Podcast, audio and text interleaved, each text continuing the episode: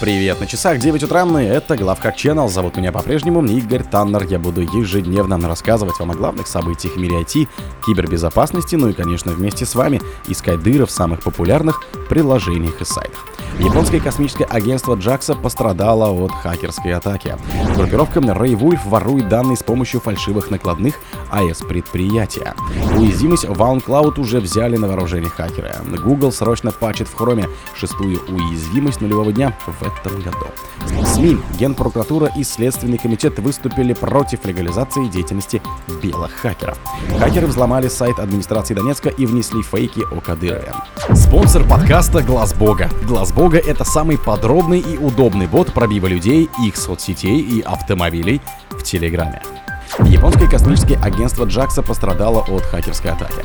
Минувшим летом японское агентство аэрокосмических исследований JAXA подверглось кибератаке, в результате которой под угрозой оказались важные космические технологии и данные.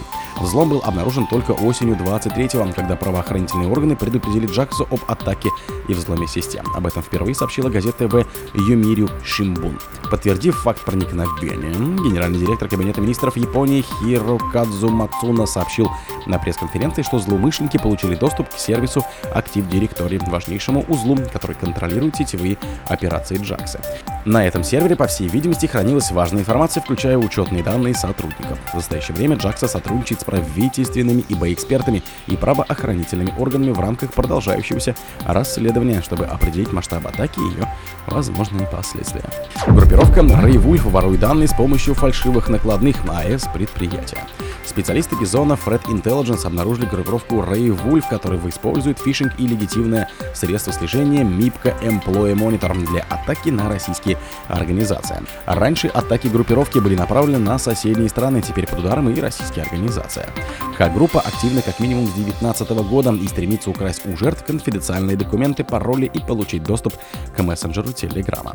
Исследователи рассказывают, что злоумышленники рассылали целям фишинговые письма, замаскированные под уведомление об оплате.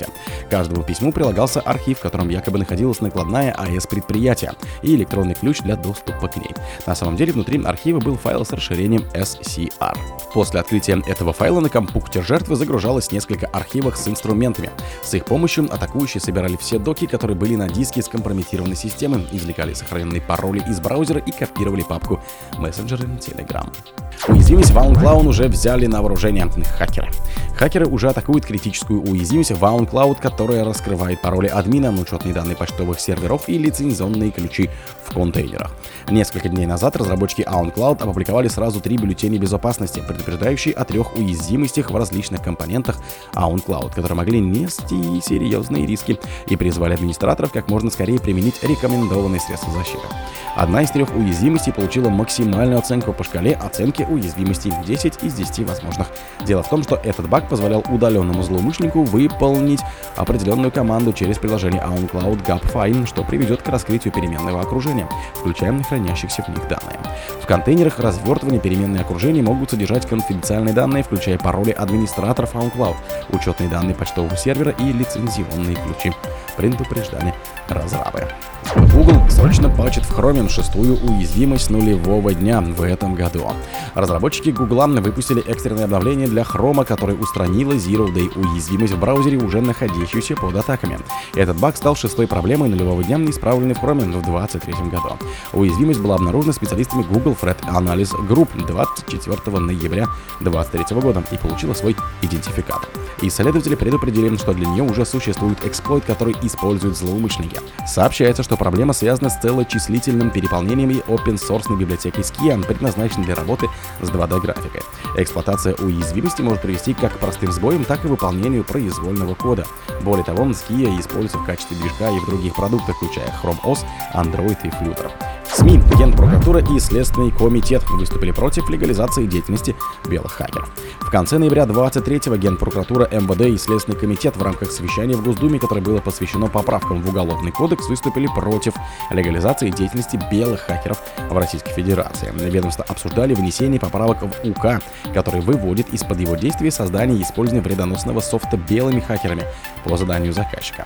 Источники СМИ раскрыли текущую версию поправок. Изменения предполагают внести в закон об информации, информационных технологиях и защите информации, гражданские и уголовные кодексы. В рамках корректировок законодательства предлагается разрешить создание и использование вредоносного софта белыми хакерами по заданию заказчика, позволить белым хакерам изучать и тестировать программные обеспечения, оно же ПО, для выявления уязвимости и их исправления, обязать белых хакеров сообщать о выявленных дырах в ПО правообладателю софта. Законопроект от Минцифры не прошел проверку ФСБ. Ведомство считает, что принятие законопроекта в существующем виде приведет к либерализации положения УК, что противоречит позиции госструктур по этой ситуации. Хакеры взломали сайт администрации Донецка и внесли фейки о Кадырове. Глава Донецка Алексей Кулемзин в своем телеграм-канале заявил, что хакеры взломали сайт администрации города, где ранее было опубликовано фейковое распоряжение о присвоении сыну главы Чечни Рамзана Кадырову Адама звания почетного гражданина города Донецка. Сегодня был взломан официальный сайт администрации города Донецка. На данный момент специалистами предпринимаются все усилия для устранения информационных атак ЦИП СО Украины, написал Кулемзин. Ранее на сайте администрации Донецка было опубликовано распоряжение его главы о присвоении 16-летнему Адаму Кадырову звания почетного гражданина города, а сам Кадыров был внесен в список в соответствующем разделе сайта. Позже фейковое распоряжение было удалено. О других событиях, но в это же время не пропустите. У микрофона был Игорь Таннер. Пока.